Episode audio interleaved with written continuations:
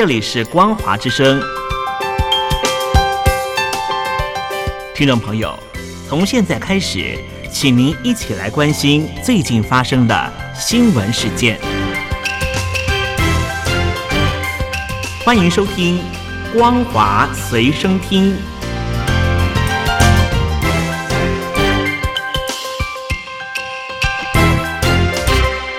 大陆的听众朋友您好，欢迎您收听这节《光华随身听》，我是东山林。新闻开始，告诉您内幕消息。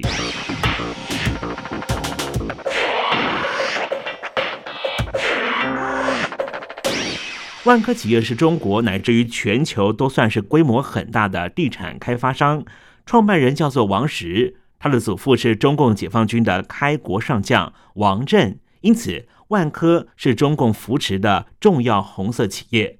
王石也曾经在一九八九年的六四民运期间组织群众上街抗议。八九民运期间，当时的中共总书记就是赵紫阳，他的孙子叫做赵志远。上礼拜六在香港娶老婆，四处云游的王石不克参加，特别录制了一段视频给他的同辈赵大军。赵大军就是赵子阳的大公子。赵大军决定要把视频公开在婚宴上面播放。王石公开的推崇赵子阳对中国的贡献。我们听这一段王石怎么样推崇赵子阳？这是一段没有办法在中国大陆取得的声音。至此喜庆之时，念起带领我们走出改革之路的子阳前辈，以及他留给我们无尽怀念的八十年代，感慰之情无以言表，仅向子阳前辈致以最诚挚的敬意。他的高瞻远瞩，不仅启发了一个时代的国运，更是涵养了历史长河的境界。他的宽厚善良，不仅救助了无数要吃粮的百姓。更把福报留给了自己的遗孙。赵子阳当年因为同情六四学运被迫下台，之后遭到软禁，直到二零零五年去世。中国地产大亨王石这段视频谈话，很明显的就是对习近平走回头路政策的不满。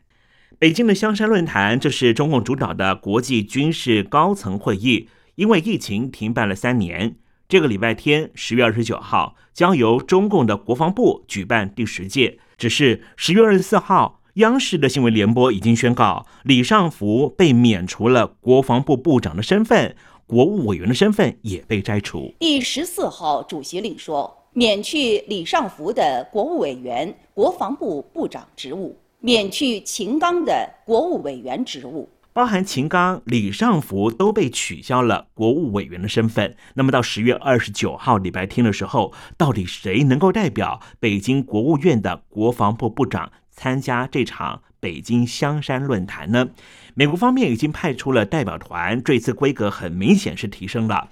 上一次二零一九年的时候是派出了美国国防部的副助理部长层级参加，这在美国国防部里面算是第六梯队啊。那么这一次出席代表是美国国防部的。副部长层级就是第二梯队了。虽然说并不是副部长凯撒林亲自参加，但是他特别派出了他的中国首席顾问凯莱斯参加。凯莱斯在共和党小布希担任总统期间，二零零五年他就进入美国国防部担任研究员，研究中国相关的地缘政治和区域安全，已经有十八年的时间。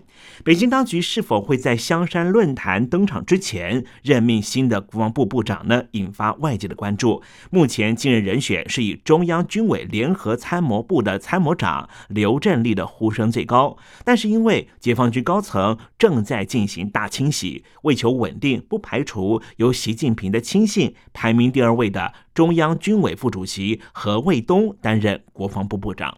同样是关心中国和美国的外交方面的变动。中共中央政治局委员兼外交部部长王毅将在明天抵达美国华府，和美国国务卿布林肯和白宫国家安全顾问苏利文进行会谈，双方将会磋商中国领导人习近平出席在旧金山的 APEC 峰会的相关事宜。因为今年二月份中共的间谍气球入侵美国领空，导致美国和中国关系紧张之后，双方也终于试图要缓和彼此的关系。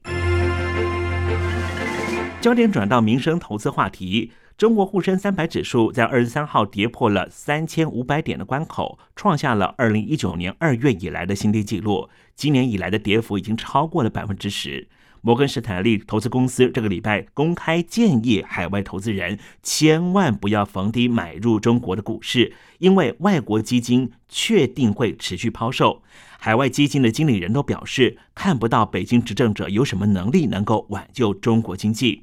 因为缺乏理财工具，中国超过七成民众把积蓄都放在房地产。现在呢，中国大陆的房产状况非常不理想。一位住在湖南长沙的老听友给我们发来短讯，刘勋告诉我们，房价从一百三十五万现在跌到八十万，她和老公都失业了，还要养小孩，这房子谁要就让给谁。我实在是受不了了，撑不住了，也卖不掉。怎么办呢？如果谁要能还起房贷，把房子送给他也行。房子是二零一七年买的，已经还了一个六年多的房贷。当时房价在一直蹭蹭的上涨，当时买过之后，心里还沾沾自喜的想，总算办了一一次俏事儿。然后拿着一家三代人的积蓄买了这个房子。刚开始。房价一天一个样，但是经过这三年疫情，然后经济的一个下滑，我们夫妻双双下岗，孩子还要上学、补课、补习班，各种费用压得已经透不过气来。房子是一个三居室，每月还了六千多的一个房贷，现在要去卖吧，最多能卖到八十到九十万，问题是还是不好卖。所以说呀，要奉劝现在的人，一定要不管买房干什么也好，一定要量力而行。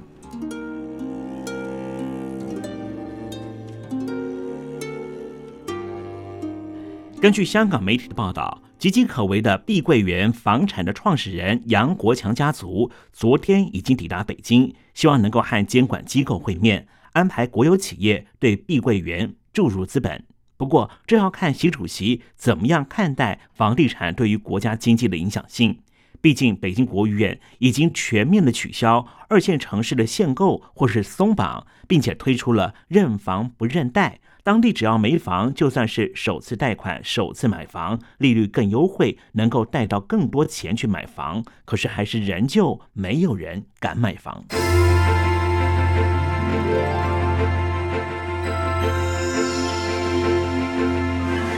民众的医保费用持续上涨，引发了许多民怨。我们现在关注的是农村方面的情况。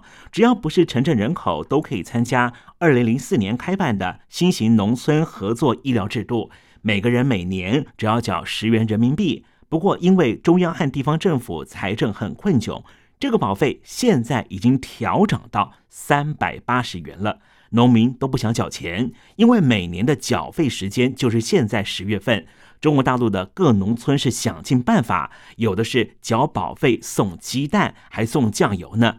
光华之声的老听友啊，季老师告诉我们，并不是我不想缴，是因为医疗费贵上天了，连开刀拿药的费用都拿不出来了，还等得到第二阶段的报销阶段吗？你觉得三百八十块钱对于你来说可能都不够吃一顿饭的，但是你知道这三百八十块钱对于对合作医疗都有需求的农民来说，可能都够生活一年的了。不是不交，是门槛确实有点高。据我所知，新农合好像只有住院才给你报销，尤其是对于那些大病靠自我了断、小病靠自我诊断的农村人来说，平时都靠吃止疼药的人来说，他用得上这合作医疗吗？他也去不起医院呢。哪怕你就是有合作医疗，你得能拿得出钱，你得先把钱压到医院里边。到最后人家才能给你报销啊！你拿不出来钱，人家给你看病吗？人家合作医疗给你报销吗？很多网民都反映，现在到医院看病真是越来越贵。希望中国的医疗系统能够以公益为原则，不要以盈利为目的。以上新闻由东山林编辑播报。以前都是用鸡蛋勾搭你买药，现在是用鸡蛋诱惑你交合作医疗。我差你那几个鸡蛋我差的是那三百八十块钱的费用，我差的是不值，不值，不值。